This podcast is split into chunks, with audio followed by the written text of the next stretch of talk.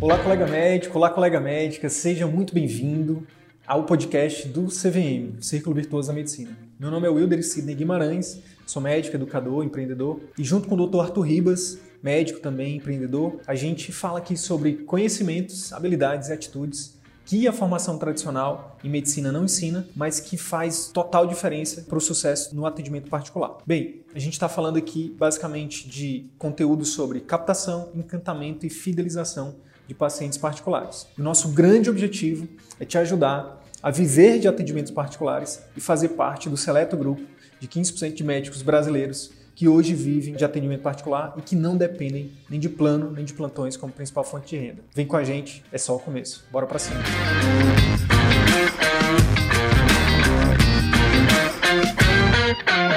E no vídeo de hoje a gente vai falar sobre uma das maiores ferramentas que o médico tem à sua disposição, que ele diferencia ali de, de máquinas, enfim, que vai garantir com que o médico nunca seja substituído, será que é a consulta. Então, a gente vai discutir aqui conceitos né, para que a gente consiga elevar nosso, o nosso atendimento para um outro nível. Né? Conceitos que possam transformar a nossa consulta em uma ferramenta de encantamento, de fidelização é, de pacientes particulares. Certo, Sidney? Show de bola, é isso aí, Arthur. A consulta médica, ela, infelizmente, ela foi banalizada. Né? Se você for se você for pegar aí os colegas que trabalham no SUS, né, infelizmente, que trabalham é, nos planos de saúde, até em clínicas populares, você vai, a gente consegue enxergar que o preço da consulta, ele, o valor né, atribuído à consulta, ele tem diminuído com o tempo. Isso é uma das coisas que mais desvaloriza, inclusive, o profissional médico. Por quê? Porque a consulta, a gente vai falar aqui, é, a gente vai mostrar isso para vocês, a consulta é e vai sempre ser a principal a ferramenta de qualquer médico, seja cirurgião, seja pediatra, GO, obstetra, não importa. Por quê? Porque por mais que você seja um ótimo cirurgião plástico, por exemplo, para um paciente submeter uma cirurgia plástica, ele precisa passar por um encontro. Esse profissional, ele precisa mesmo que ele tenha todo um arsenal técnico, de formação técnica, enfim, espetacular,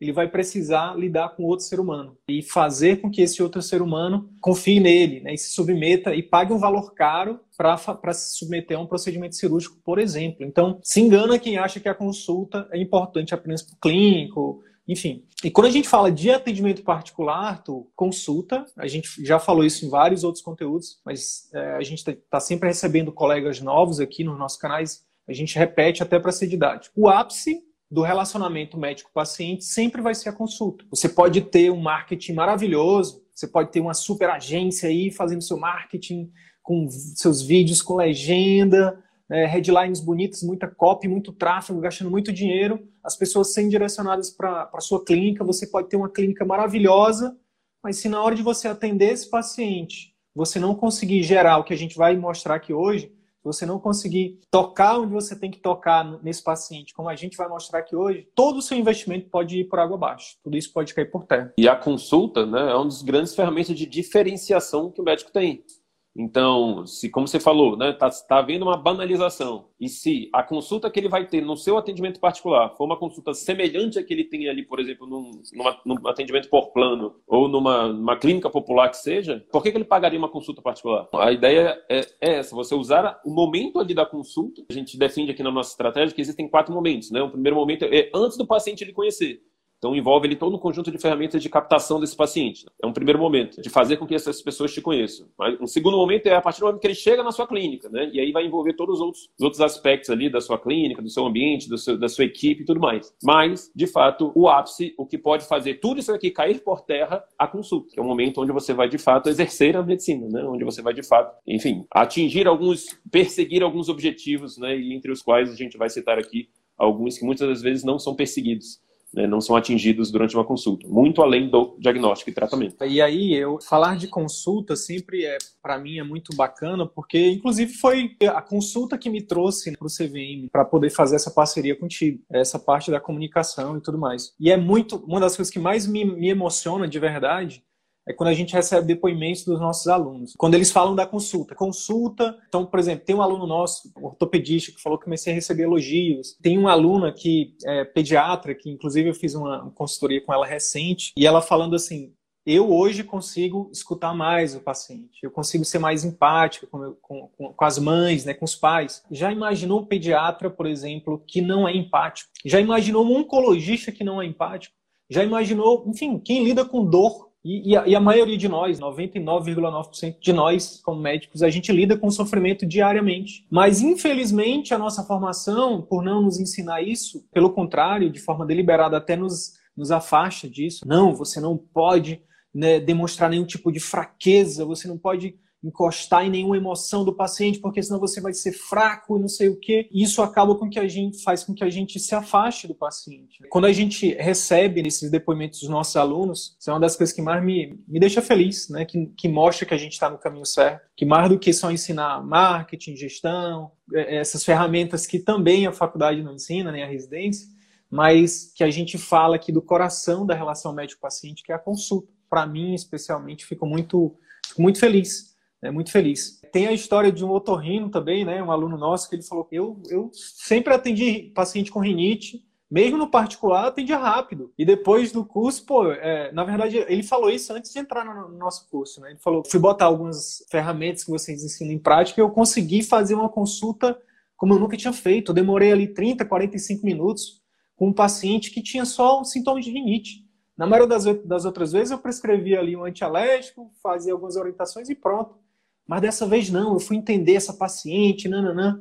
E é isso, né? Às vezes a gente foca muito, né, Arthur, na questão só do diagnóstico e tratamento, diagnóstico e tratamento. Se a gente só focar nisso, daqui a pouco a máquina substitui a gente. Exatamente. É, o maior diferencial do ser humano é ser humano. Então a gente sabe que está tendo uma evolução tecnológica e que bom que está tendo. E a probabilidade né, de máquinas errarem diagnósticos né, específicos em algumas áreas, logicamente, é menor do que a, dos, do que a do ser humano em si mas todo e qualquer área que de, dependa ali de relacionamento humano, provavelmente ou muito dificilmente vai ser substituído. A gente vê grande parte, infelizmente, de colegas tendo consultas de máquina, consultas. Você falou em alguns pontos, né? A gente vai citar aqui alguns, alguns pontos que a gente defende na consulta, mas infelizmente a gente de, define, né, a consulta máquina, aquele tipo de consulta onde você não escuta, é onde não há nenhum tipo de. É, há sempre um direcionamento para o paciente, não é ele que traz as informações. Sempre, a todo momento, você está ativamente buscando algum tipo de informação dele. Quando há um, algum tipo de, de limitação até do tempo que ele fala. A gente sabe que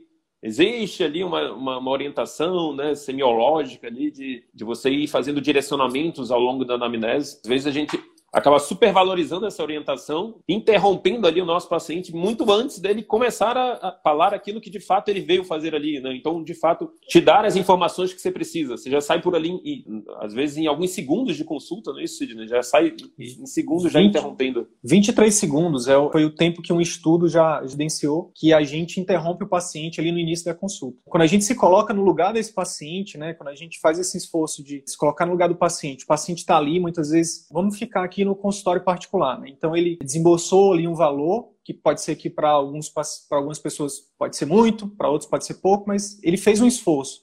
Muitas vezes, se você não tiver se você não tiver, não tiver um POP ali bem estruturado, se você não for aluno do CVM ainda, você pode ter ali um tempo de espera muito grande. O paciente então espera pelo seu atendimento. Se você não tiver ali toda uma estrutura de, de enfim, de, de oferecer algumas coisas ali, algumas para poder minimizar esse tempo de espera do paciente, ele pode chegar já na sua consulta por aqui já, né? Poxa, eu estou pagando, ou seu secretário não tratou ele bem. Quando ele chegar na sua consulta, ele está ali, já passou por, um, por uma experiência ruim. Na hora que ele vai falar, que ele vai falar a angústia dele, que ele esperou por dias às vezes, e ele está falando, você, tá, mas isso vai, vai para onde? Isso começou quando? Isso não sei o quê, isso não sei o quê. Pronto, você acabou de. Se ele já estava ali num, num, momento de pré-consulta ruim, você acabou de, de desconectar ele totalmente, né? De inibir ele, né? Existe, querendo ou não, existe uma, uma autoridade médica, existe, o paciente respeita muito o médico, principalmente quando a gente está falando nesse contexto do paciente tirar, quando o paciente, já parado para pensar que quando o paciente tira dinheiro do bolso dele, ele espera para ser atendido por você, de forma inconsciente ele já te vê como autoridade, ele está ele tá indo te consultar ele está indo buscar uma opinião especializada sobre um problema de saúde dele. Então, existe um respeito muito grande, um, uma honra muito grande que esse paciente presta para a gente. Tudo que ele quer é que a gente muitas vezes escute, deixa ele falar. E a gente, infelizmente, por falta de treinamento, por falta de todas essas, essas técnicas e esses conhecimentos que a gente fala aqui, a gente acaba dando um tiro no próprio pé. Né? Isso é, é, um, é um dos principais fatores que, que, que, que pode estar tá colocando sua consulta em particular no bolo das consultas, plano de, enfim, de outros locais aí que não, pré, não, que não prestam atenção nisso. É, e, um grande ponto, né, uma, uma frase até que a gente sempre defende aqui, é que o, o sistema límbico ele vende muito mais do que o, o neocórtex. Então, quando a nossa consulta ela é muito racional, muito ali direcionada exclusivamente para diagnóstico e tratamento, você não conecta, você não vende, você não, você não é lembrado. Se você for pegar aqui as suas emoções, toda emoção toda, toda, se você for pegar aqui sua, sua, sua memória, né, toda memória relacionada a algum evento emocional, né, ela é muito mais forte do que uma memória racional. Basicamente, uma das ferramentas de, de, de memorização é você associar determinadas informações com aspectos emocionais. Então, se eu perguntar aqui para você o que, que você estava que, que você estava fazendo no dia que caiu as Torres Gêmeas, você provavelmente vai lembrar. Então, no dia que enfim, o Brasil ganhou a Copa tal, no dia que você se formou. Então, eventos de emoção forte tendem a ser mais lembrados. Ao passo que eventos extremamente racionais, você provavelmente não lembra aí muitos dos momentos onde você estudou determinado tipo de assunto. Porque eram situações exclusivamente racionais. Então, Mas eu lembro, defende... eu lembro, eu lembro da minha primeira nota baixa na faculdade. Eu achava que. Porque estava associado a uma emoção. A emoção, seja ela positiva, seja ela negativa, seja ela enfim, todos os eventos emocionais, eles tendem a ser mais lembrados, tendem a, a ser mais... E, e até no, no, no, ramo das vendas também, né? As vendas, a nossa decisão, ela é emocional. Então, nós decidimos baseado em emoções, seja de fuga de dor, seja de busca de prazer. Então, essas emoções norteiam processos de decisão e a partir do momento que você decide, você vai buscar argumentos racionais para justificar aquela decisão. Mas o processo de decidir ele é emocional. Se você, na, na informação que você passa antes do paciente lhe conhecer, você é exclusivamente técnico, então se você exclusivamente passa, explica uma doença falando só dos aspectos técnicos daquela doença, ah, o hipotireoidismo é uma redução de hormônios tireoidianos e pode manifestar com astenia e com sonolência e, enfim, você é, foi exclusivamente racional. Ao passo que se você utiliza de emoção no seu discurso, né, do tipo, hoje em dia é muito comum né, nós vermos, nós encontrarmos ali pessoas cansadas, né, pessoas que estão ali que infelizmente não estão conseguindo aproveitar o melhor momento com a família, não estão conseguindo ter o melhor tipo de produtividade no trabalho, né, por causa de cansaço.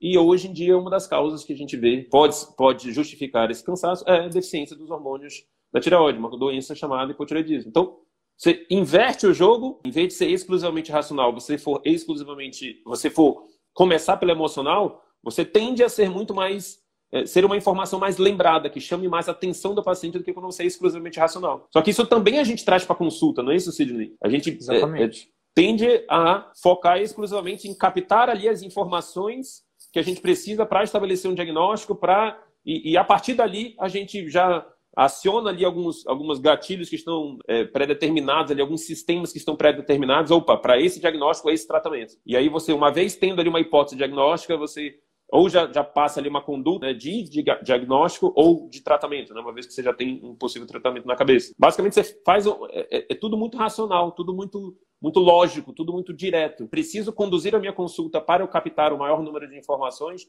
para eu ter um diagnóstico, para eu apertar aqui um botão e sair uma conduta. Então, isso não faz, é, não cria diferenciação. Isso não cria memória no paciente. Por quê? Sistema límbico, porque não, você não envolveu o sistema límbico. É, e aí a gente fala do, do segundo passo de uma consulta que a gente fala, né, que é o explorar.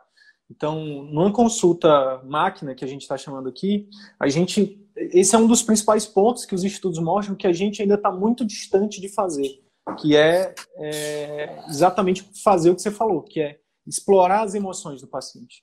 Então, imagina esse paciente que, que eu dei o exemplo, que ele passou já ele está com algum sofrimento e ele quer sua opinião. E ele já passou por uma série de desafios para até chegar na sua frente e te perguntar. E na hora de te perguntar, na hora de falar contigo, você, como a gente falou, ou você interrompe ou você foca só no racional. Você só quer saber ali do sintoma físico, por exemplo. Quando você faz isso, quando você, por exemplo, e quando ele fala, por exemplo, do sofrimento dele, você não demonstra empatia, ou seja, você não demonstra que se importa, você desconecta. Esse paciente não conecta com você. Se ele não conecta com você, a chance dele, primeiro, dizer tudo o que ele queria dizer diminui. Então você tem uma chance de errar o diagnóstico.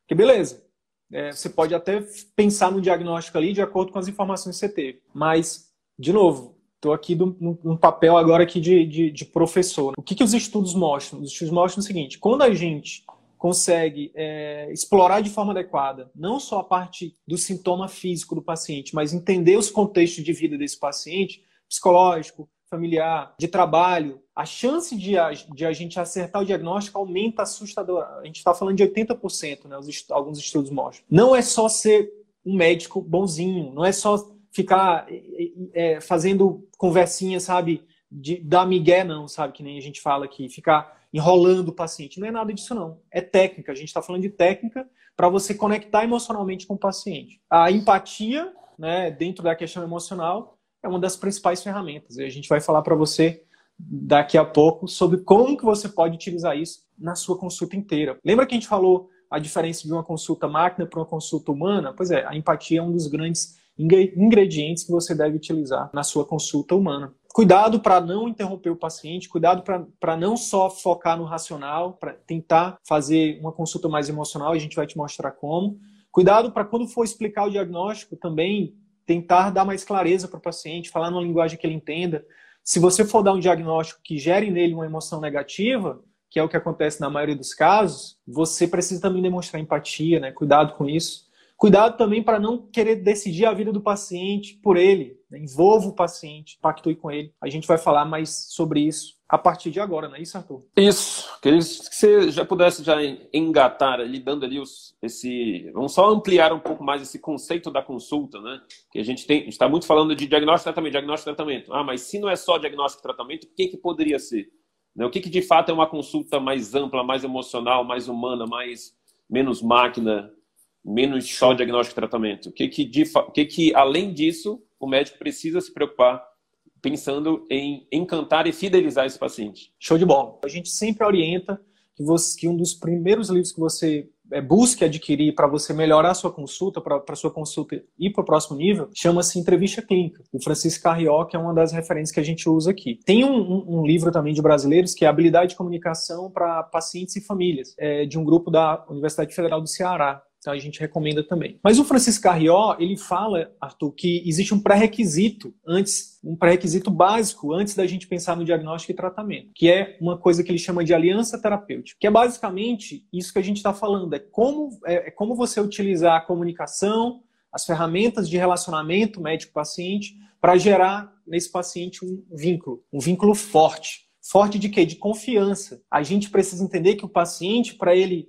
comprar da gente, seja uma orientação de mudança de estilo de vida, seja um, seguir uma orientação terapêutica, de tomar remédio, de submeter um procedimento cirúrgico, de fazer um exame, ele precisa, a gente precisa ganhar a confiança desse paciente. E eu repito, essa, essa é, ninguém, eu acho que nunca ninguém deve ter te dito isso. Você que está ouvindo isso pela primeira vez, que está assistindo pela primeira vez.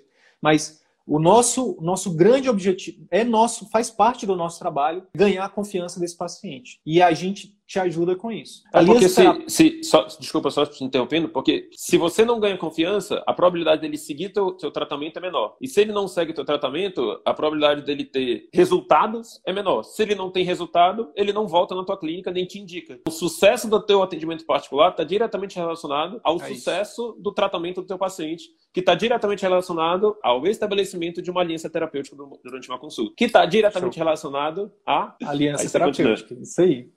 Exatamente. Então, a gente trouxe aqui para vocês alguns dos ingredientes que você precisa utilizar, o que a gente recomenda que você utilize, para criar uma aliança terapêutica poderosa com o seu paciente. Vamos lá. E aí, antes de falar desses ingredientes, é importante te dizer que a gente aqui, caso você também esteja chegando agora, a gente defende uma consulta em quatro passos. A gente defende uma consulta diferente da consulta que você aprendeu lá na, no exame clínico, na, enfim, na, na, faculdade. Lá na faculdade a gente aprende uma, uma, um tipo de anamnese que é basicamente voltado para pacientes que estão num leito de, de hospital. É um, um, tipo de atendimento onde você sai fazendo exatamente um questionário. É, qual o seu queixa principal? Quando começou? HDA, H, enfim, história familiar, história psico, enfim, um monte de histórias. Aí depois você faz um exame físico, faz um monte de coloca um monte de exames complementares e aí você pensa em pós-diagnóstico e condutas. Essa é a anamnese tradicional. Isso é para um paciente que está ali totalmente passivo, na maioria das vezes. No consultório particular, olha só a diferença. O paciente ele está totalmente ativo na maioria das vezes. Ele quer participar, ele está fazendo investimento financeiro, de tempo, de energia,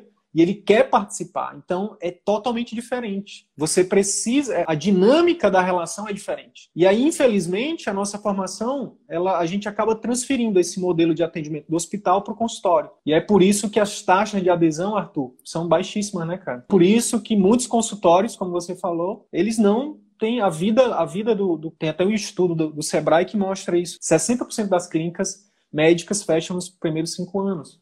Por quê? Porque a gente. E tem o estudo porque... da, OMS que corrobora aí dizendo que em países desenvolvidos, né, a taxa de adesão a tratamentos medicamentosos gira em torno de 50%. Né? Imagina Sim. em países subdesenvolvidos, imagina em tratamentos que envolvam mudança de estilo de vida. Quando a gente entende que longevidade do nosso consultório, que é a nossa empresa, do nosso, da nossa clínica particular, depende disso, aí o nível de importância da sua consulta vai para outro patamar, percebe? Não é só essa questão de ah não eu preciso eu preciso, é, é uma coisa ah eu vou eu vou fazendo isso aí eu, eu faço depois não é algo urgente você precisa desconstruir aquele tipo de consulta que você aprendeu e começar a aprender um, um tipo de consulta é, que realmente gere esse, essa conexão, né, esse, esse vínculo, essa aliança terapêutica. Então a gente defende quatro passos dessa consulta. Primeiro você escuta, depois você explora, depois você informa e depois você pactua. A gente tem uma série de coisas, né, uma série de ingredientes que a gente recomenda que você que você utilize. A gente ensina isso de forma bem mais aprofundada no nosso curso, no Círculo Virtuoso da Medicina. Hoje a gente decidiu falar de um dos principais, que é a empatia. Empatia que muitas vezes pode ser banalizada, muitas vezes as pessoas entendem de forma diferente. As pessoas, Arthur, acham, confundem muito empatia com simpatia, por exemplo. Ah, não, eu tenho que sorrir, eu tenho que chamar o paciente pelo nome, eu tenho que buscar o paciente na porta, eu tenho que apertar a mão do paciente, enfim. Na verdade, isso você está sendo cordial. Isso, isso realmente a gente tem que aprender em casa. São regras de, de relacionamento, isso é etiqueta. A empatia vai muito além disso. Hoje, nessa, nessa live, nos próximos 20 minutos, a gente espera que você capte isso e coloque em prática o mais rápido possível. Sabe por quê? Porque o outro mito também, né, Arthur, que a gente acaba recebendo é que, ah, mas isso aí, ou a pessoa nasce com ela, ou, é, ou vem de família, é de berço, ou não é para qualquer um. Né? Isso aí não é, não é qualquer um que aprende. E não, empatia é treinável, é uma habilidade. Assim como você aprendeu um dia a suturar, um dia, assim como você aprendeu a fazer um parto, você aprendeu, enfim, qualquer habilidade é treinável. É importante dizer isso. Então vamos lá, como é que a gente coloca empatia nesses quatro passos da consulta? Eu acho que é interessante é... De, de início fazer essa diferenciação que você falou, né? Empatia, simpatia,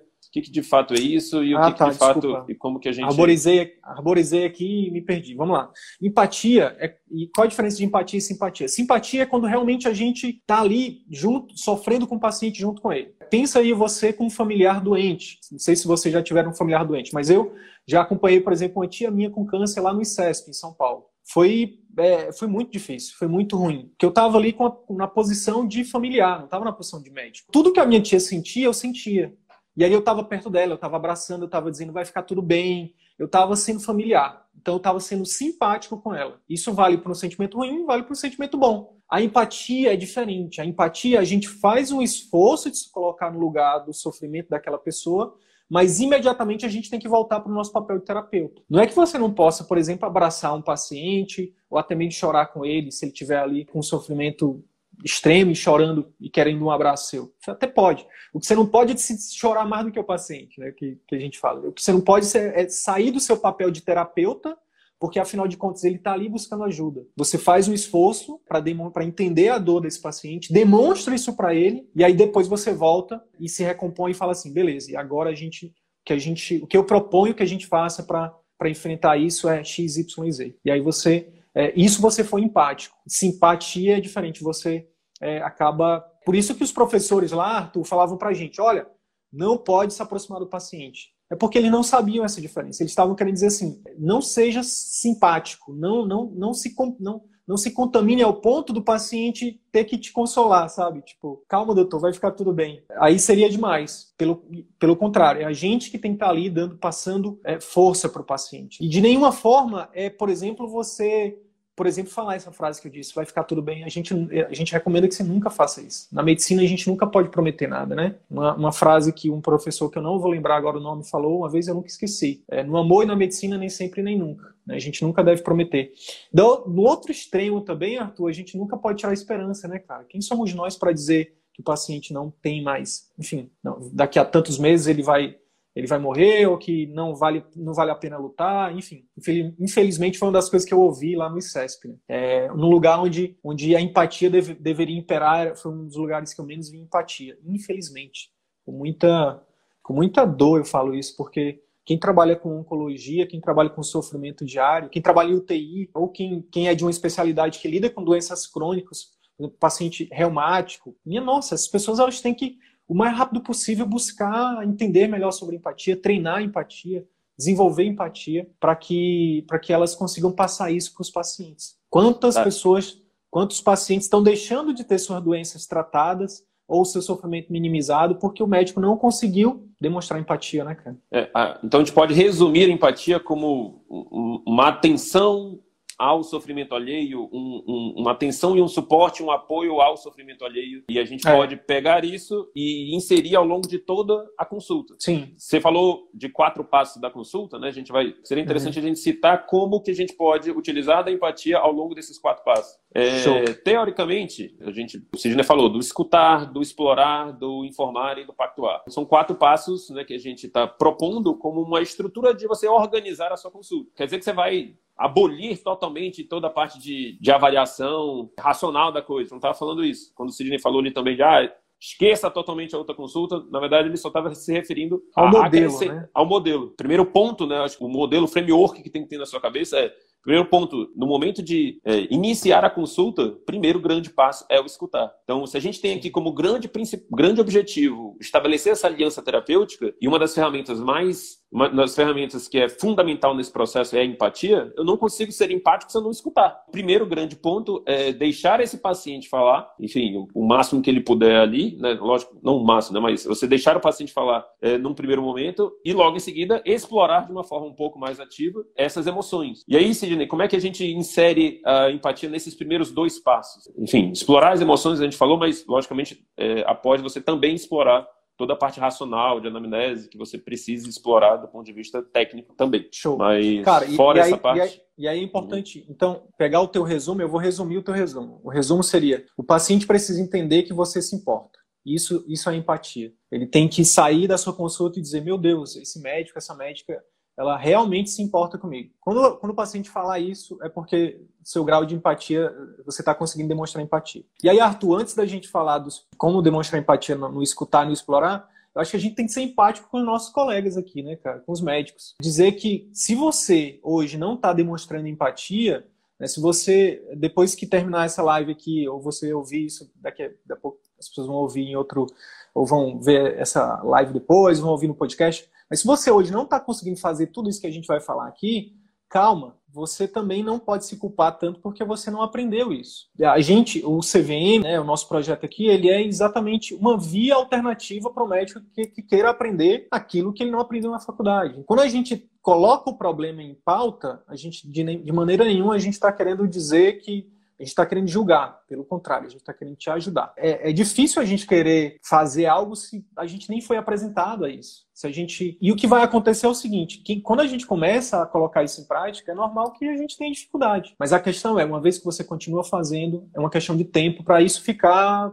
um framework normal. Uma, da, uma das dicas que a gente recomenda para os nossos alunos é faz uma técnica de cada vez. Porque imagina, é, os nossos alunos eles são bombardeados com conteúdos, né, Arthur, que nunca viram. A gente está falando de pessoas de 40, 50 anos que nunca tiveram acesso aos conteúdos de marketing, de gestão de comunicação, de vendas. E aí, muitas vezes, a gente, o aluno, ele fica ansi... ele cria aquela ansiedade, ele tem acesso a um monte de conteúdos que ele nunca viu e cria uma ansiedade.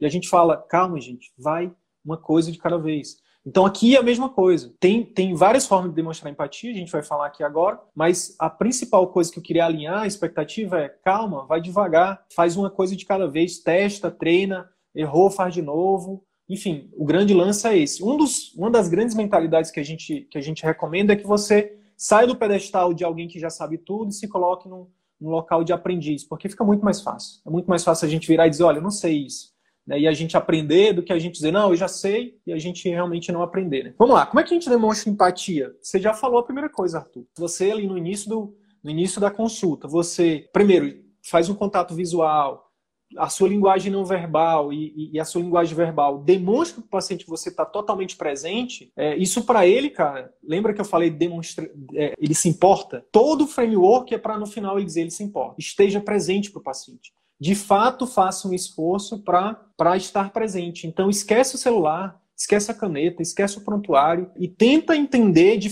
tenta se interessar de forma genuína, autêntica pelo sofrimento do seu paciente, pela história dele. Aí, Arthur, é importante a gente falar, por isso que é difícil fazer isso, cara, numa consulta de 10 minutos, de plano, sabe, de clínica popular. E, e eu aproveito para abrir um parênteses para de público aqui, é, parabenizar uma aluna nossa. Eu não vou falar o nome dela para manter aqui o sigilo do nome dela, mas eu queria, se ela tiver contato com essa live aqui, ou alguém que, é, que possa saber quem é depois. A gente falou com, eu falei com a aluna nossa esses dias e ela falou: Sidney, eu pedi exoneração do meu emprego público porque eu não aguentava mais ter que atender 20 pacientes em, em, em quatro horas. Primeiro, que o salário não valia aquilo. Segundo, principalmente porque eu não estava satisfeita, eu não estava conseguindo de fato entregar o meu melhor para os meus pacientes. E aí muitas vezes eles saíam reclamando de mim e, e, enfim, e aí o sistema todo fica contra o médico. Os pacientes ficam contra o médico, gestores contra o médico, todo mundo acha que a culpa é do médico. Eu queria é, abrir esse parênteses para parabenizar ela, né? para parabenizar a coragem. Né? A coragem e, e, a coragem ela vem também, Arthur, a gente fala muito disso, de quando a gente tem acesso a conhecimentos que muitas vezes fazem com que a gente enxergue. Então ela, hoje, uhum. por ser nossa aluna, consegue enxergar que ela não precisa daquilo, cara. Que era um uhum. dinheiro, tipo, ela virou para mim, olha só o que ela falou para mim. Ela falou, Sidney, agora eu só vou, em vez de guardar X, eu vou guardar, sei lá, um texto de X. Mas não é algo que tá, que eu precise, sabe, que, que, que eu vou, que minha vida vai mudar. Não vou mudar nada na minha vida. Pelo contrário, eu vou ganhar tempo para poder focar no meu consultório. Olha que coisa massa. E aí no consultório ela faz um atendimento de uma hora, uma hora e meia. Ela falou para mim que demorou a última consulta dela particular duas horas. Porque imagina se atender, estou falando de um endócrino pediatra. Uma pessoa que está ali, uma mãe angustiada, quem é mãe, quem é pai sabe, um filho com dificuldade de crescimento, um monte de hormônio que, que, que acaba, enfim, enfim, a gente, nós todos somos bombas de hormônio, os hormônios não estão funcionando bem. Como é que em 10 minutos você vai. Não, vai ser, com certeza o seu problema é X. É o, é o, é o hormônio Y que está que tá baixo aqui, é o hormônio X que está alto. Fica tranquilo que está tudo certo. Toma esse remédio aqui e vai ficar tudo certo. Será mesmo que esse tipo de, de medicina é sustentável, é efetivo? A gente acredita que não. Aí eu pego esse exemplo dessa aluna, por exemplo, ela falou que atendeu uma mãe que estava desesperada, já tinha ido em todos os tipos de, de atendimento médico, tradicional, é, medicina chinesa, enfim, todos, enfim, estava desesperada. E aí chega lá com um monte de exames, né? E aí ela falando a maioria desnecessários, mas a mãe está desesperada. E aí eu perguntei, mas e aí? Ela falou, pois é. Eu perguntei, demonstrou empatia? Ela falou, demonstrei. Eu falei, olha, eu entendo o seu desespero. Cara, só, só em você virar para o paciente e falar, eu entendo o seu desespero, é como se você estivesse tirando um quilo de uma tonelada das costas dessa mãe, sabe? Ou quando essa paciente está ali desesperada, falando rápido, não sei o quê, tremendo, e você vira e reflete sentimentos. É uma outra forma também de demonstrar empatia. Você fala assim, poxa, dona fulana, eu vejo, né, que a senhora que isso realmente está lhe afetando muito. Né? Isso é uma forma também de demonstrar empatia, refletir os sentimentos do paciente. Quando você deixa o paciente falar, quando você tem uma consulta onde você permite que o paciente fale, quando você realmente, de fato, é, demonstra para o paciente que você está ali. E aí a gente entra no segundo passo. Quando você, de forma ativa, pergunta para ela assim, ó, Dona Fulano, o que, que mais está lhe preocupando? Senhor Fulano, o que, que mais lhe preocupa por seu ter me procurado? Cara, você está explorando a emoção predominante que fez esse, esse paciente te procurar. Você está hackeando a consulta. A partir do, momento que você faz isso, nesses dois primeiros passos, você, de forma inconsciente, você, o paciente já disse, meu Deus, ele, esse médico, essa médica, de fato, ele está interessado em saber do meu problema. De fato, ela quer, ele quer me ajudar. E aí pronto, você criou uma aliança terapêutica. A partir de agora, você já tem uma relação com esse paciente.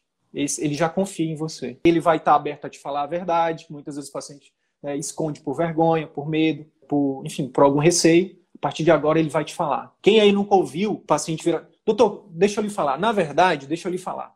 E aí é onde a consulta começa. Para isso, para a gente desarmar esse paciente, a empatia é fundamental. A empatia é fundamental. Então, assim, seja no escutar, do ponto de vista prático, que você pode, de fato, mostrar para o paciente que você se importa, é, no, momento da, no momento onde ele está relatando sintomas, você está tendo posturas, linguagem não verbal que sinalize para o paciente que você está ali. Então, você falou contato visual, você já falou exatamente isso que você está fazendo comigo aqui, né? É, é, olhando para o paciente e fazendo pequenos movimentos com a cabeça, isso demonstra que você está ali, está ouvindo, né? Pode até fazer algum movimento sonoro, né? Uhum, sim, sim, hum, sim. Entendi, Exatamente. entendendo. Então, é totalmente diferente de o paciente estar tá falando e a sua postura na cadeira tá ali aquela postura né, lá para trás, aquele, aquele olhar no computador, ele, uhum. foi o que aconteceu comigo. Você falou de aliança terapêutica, eu lembrei bastante de uma experiência que eu tive recente, né, com, com um, enfim, época de Covid, comecei a sentir uma dor no ouvido, achei estranho e acabei indo no otorrino para fazer um, uma avaliação. E foi basicamente o contrário disso tudo que você está falando. Né? No momento onde eu falava, ele estava digitando no computador, até o contato dele comigo era no computador, então ele falava perguntando e no computador.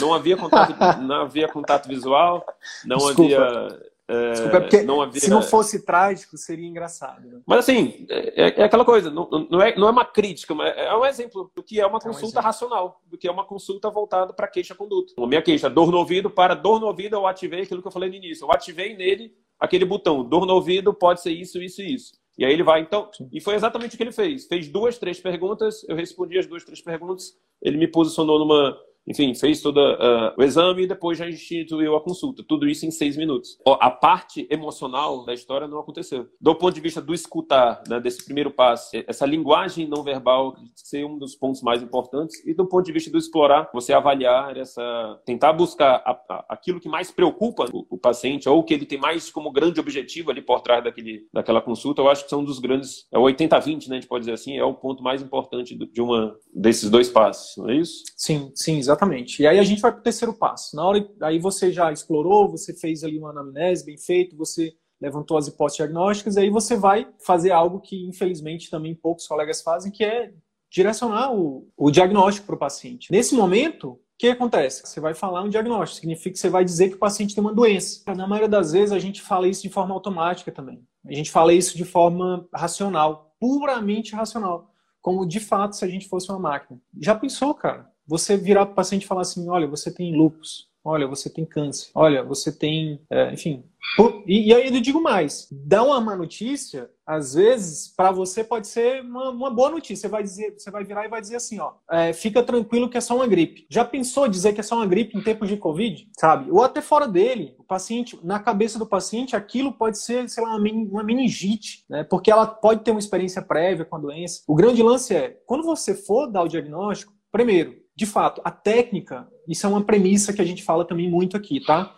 De nada vai adiantar a técnica que a gente está te ensinando se você não fizer um esforço real e genuíno para trazer os sentimentos à tona. Tipo, não adianta dizer, eu entendo, eu, eu imagino, sabe? Tipo, igual um robozinho. Não, você tem que fazer um esforço. Poxa, Dona Maria, poxa, seu João, sabe? Eu, sou, eu, eu só penso nesses nomes mais simples, tá? Não penso em Jameson, em Jennifer, não. só em nomes simples. Poxa, seu João, poxa, Dona Maria. Eu imagino, sabe? Tá vendo aqui, ó? Falta de botox aqui, ó. Eu estou demonstrando com essa, com essa expressão aqui sofrimento. Apesar de ser nordestino eu tá sempre expressando é, sofrimento, segundo um amigo meu, bullying com nordestino, isso é preconceito, isso deveria ser crime. Mas enfim, eu tô ali, cara, fazendo um esforço para dizer, eu me importo com você. Eu me importo com você. Eu me importo com seu sofrimento e você não tá sozinho. Toda vez que a gente for falar de um diagnóstico, é importante a gente, se o paciente demonstrar sofrimento, e isso vai acontecer na maioria das vezes, que a gente demonstre empatia. Como é que a gente demonstra empatia? Fazendo o esforço genuíno de se colocar no lugar dele. E aí tem duas técnicas. Se você já passou por aquilo,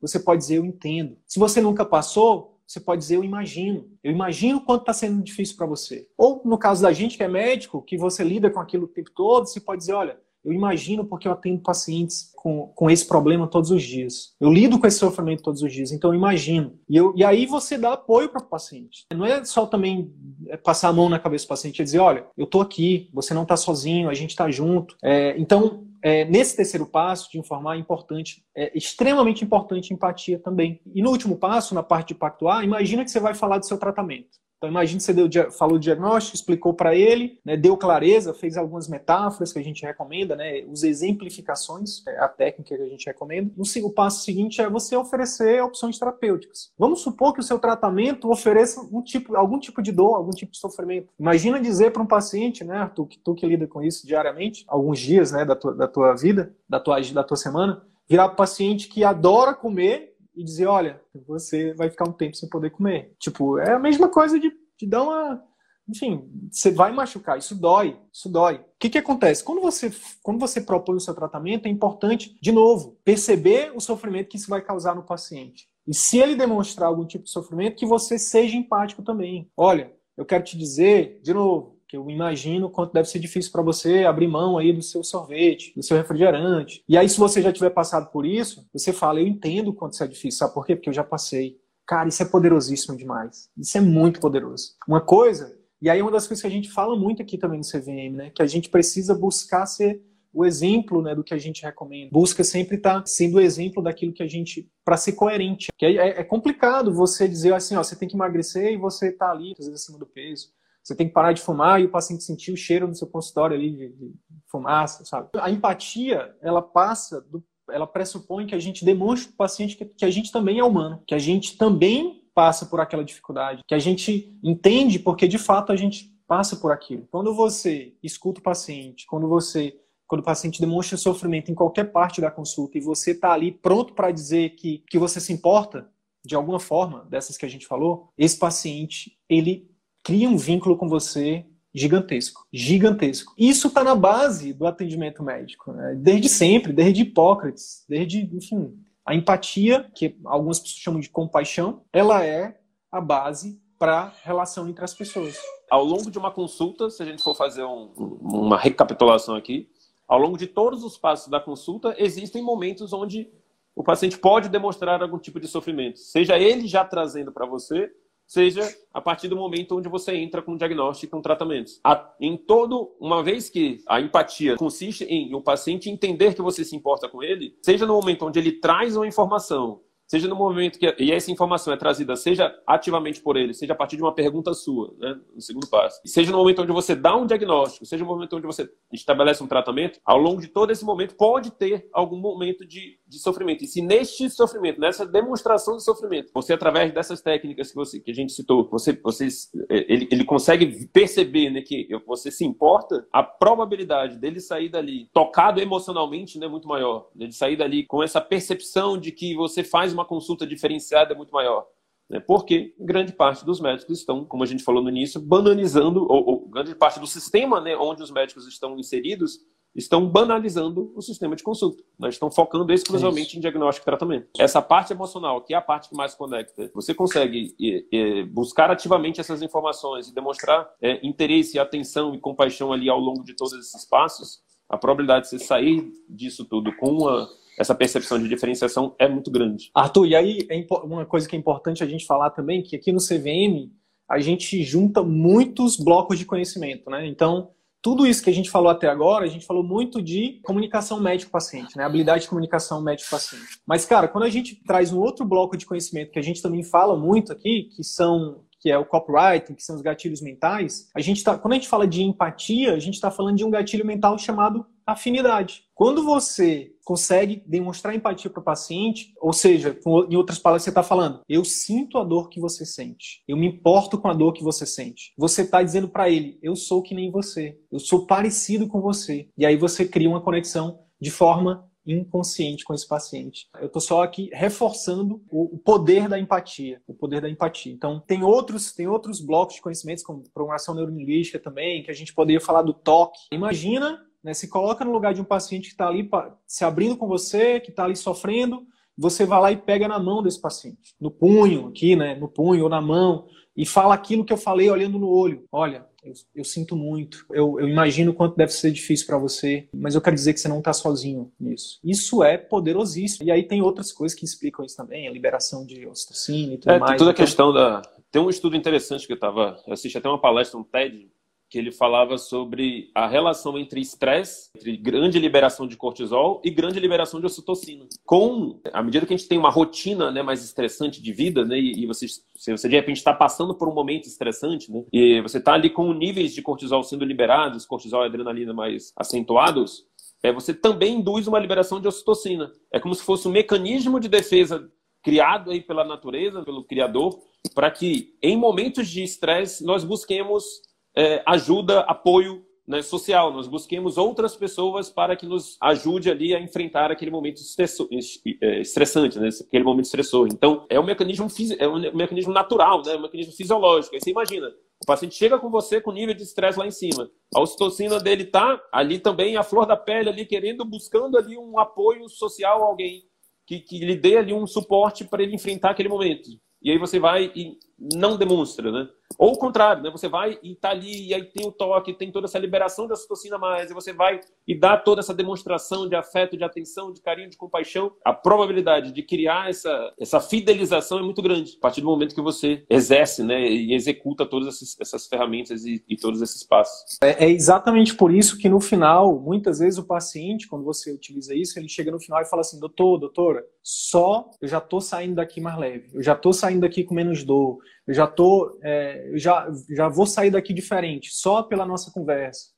É por isso, é por tudo isso. De novo, muitas vezes parece besteira, mas o poder disso é imensurável. A gente vai para a dica prática, né? Qual que é a dica prática de hoje, Arthur? É, eu recomendaria você fazer, se você trabalha em dois pontos, dois vínculos, você tem um vínculo público ou um plano de saúde e um particular. Tente ali fazer uma, um grupo controle ali, né, fazer uma avaliação dos resultados do seu paciente quando você faz essa consulta mais racional, consulta mais máquina, e dos resultados que o seu paciente atinge quando você faz uma consulta mais emocional, uma consulta mais entendendo as dores dele, entendendo, enfim, executando, sendo empático ao longo de todos os passos da consulta, né, e avalia ali isso na prática. Imagina a, a diferença entre uma consulta, avalia ali os resultados de uma consulta mais racional e uma consulta onde você escuta o paciente, onde você explora a emoção predominante, né? onde você é empático ao longo de todo esse processo, onde você informa o diagnóstico com mais clareza, né? você usa ali é, exemplificações e metáforas para que ele entenda ali o diagnóstico que ele tem e é empático na hora de você passar o diagnóstico. Que em vez de você simplesmente impor um tratamento, você pactua com ele todo um plano de cuidados. Avalie os impactos, as diferenças disso. Faça ali um grupo controle ali e avalie esse, esses impactos. Que, enfim, já tem estudos que fizeram isso, demonstraram que é, os resultados de adesão terapêutica sobem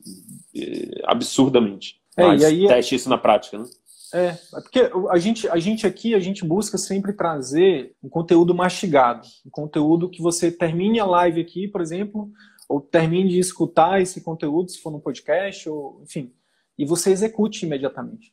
Porque recentemente eu vi um conceito muito interessante, Arthur. A gente, de novo, vamos dar porrada aqui na formação, tá? E não é só na formação tradicional, não é só na formação médica, não. Na formação de forma geral. A gente passa por exemplo, na faculdade de medicina, a gente passa seis anos só consumindo, só botando para dentro, só botando para dentro. Na verdade, cinco anos botando para dentro e um ano a gente faz de prática no internato. Então, quatro anos botando para dentro, teoria, e dois anos de, de internato, dependendo aí a, onde você tá, onde você fez faculdade. A questão é que a gente, cara, a gente é treinado a só botar as coisas para dentro e a executar muito pouco. Cada vez mais, com o nosso projeto aqui, a gente vê que não só a gente, a gente vê isso na prática, mas a gente faz parte de, de, enfim, de grupos onde a gente vê as pessoas tendo resultado. E, e a grande diferença das pessoas que têm resultado, das que não têm, é que as que têm, elas executam. Só que a nossa formação, a escola, como, como todo, só ensina a gente a fazer prova, a decorar, fazer prova, só botar para dentro e criar a gente fica esse obeso mental que a gente muitas vezes é. Quando a gente pega um conceito prático, como a gente trouxe aqui, empatia, é um conceito que tem livro só de empatia.